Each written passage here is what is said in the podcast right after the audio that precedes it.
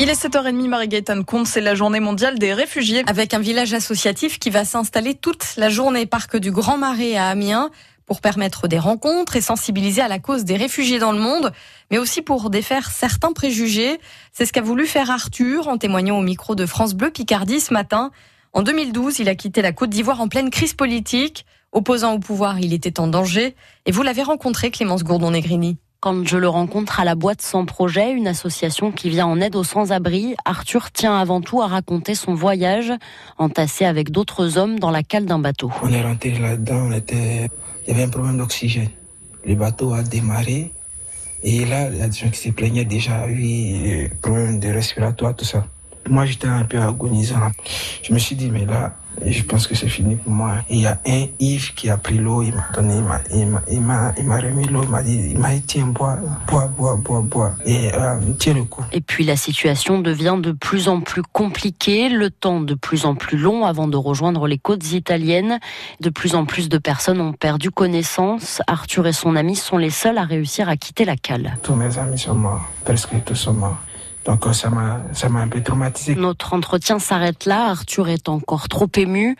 En Côte d'Ivoire, il était connu comme chanteur et bientôt il espère pouvoir tourner un clip à Amiens en hommage aux 40 hommes morts dans ce bateau. À 27 ans, il aimerait ensuite atteindre son rêve, réussir une grande carrière d'artiste en France. Et on reparlera de cette journée mondiale des réfugiés avec notre invité tout à l'heure à 8h10 sur France Bleu Picardie.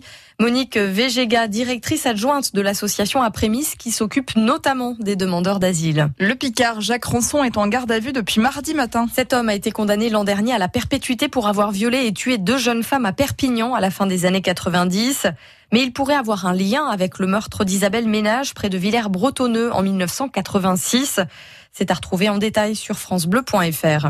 L'homme jugé depuis vendredi par la cour d'assises de la Somme a été condamné hier à 5 ans de prison ferme pour avoir foncé en voiture sur un gendarme. L'accusé de 38 ans avait tenté d'échapper à son interpellation en juillet 2017 à Ham.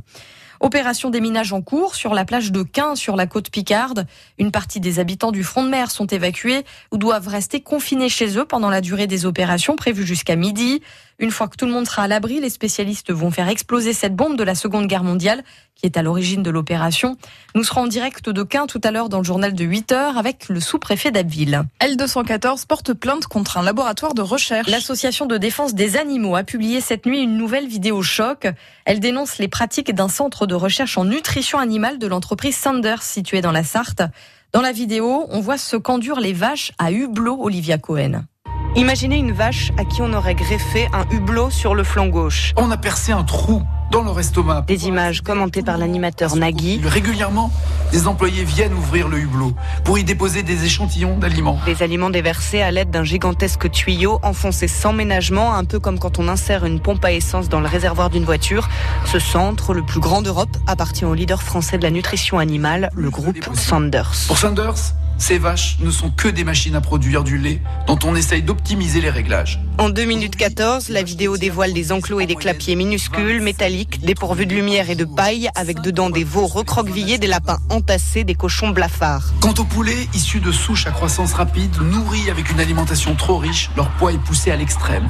Ils arrivent à peine à marcher. Sur le site internet de Sanders, un court paragraphe assure en grosses lettres rouges vif que l'entreprise porte une attention particulière au bien-être animal.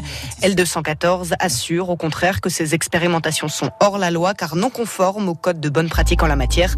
Un code qui stipule qu'il faut se limiter, je cite, aux seules expériences considérées comme absolument nécessaires. Et cette vidéo postée donc par l'association de défense des animaux L214, vidéo, attention, dont les images peuvent choquer, est à retrouver sur francebleu.fr. Nouvelle journée nationale de mobilisation des retraités. C'est la huitième depuis l'arrivée au pouvoir d'Emmanuel Macron toujours pour défendre leur pouvoir d'achat. Malgré les mesures du gouvernement, le compte n'y est pas selon les retraités.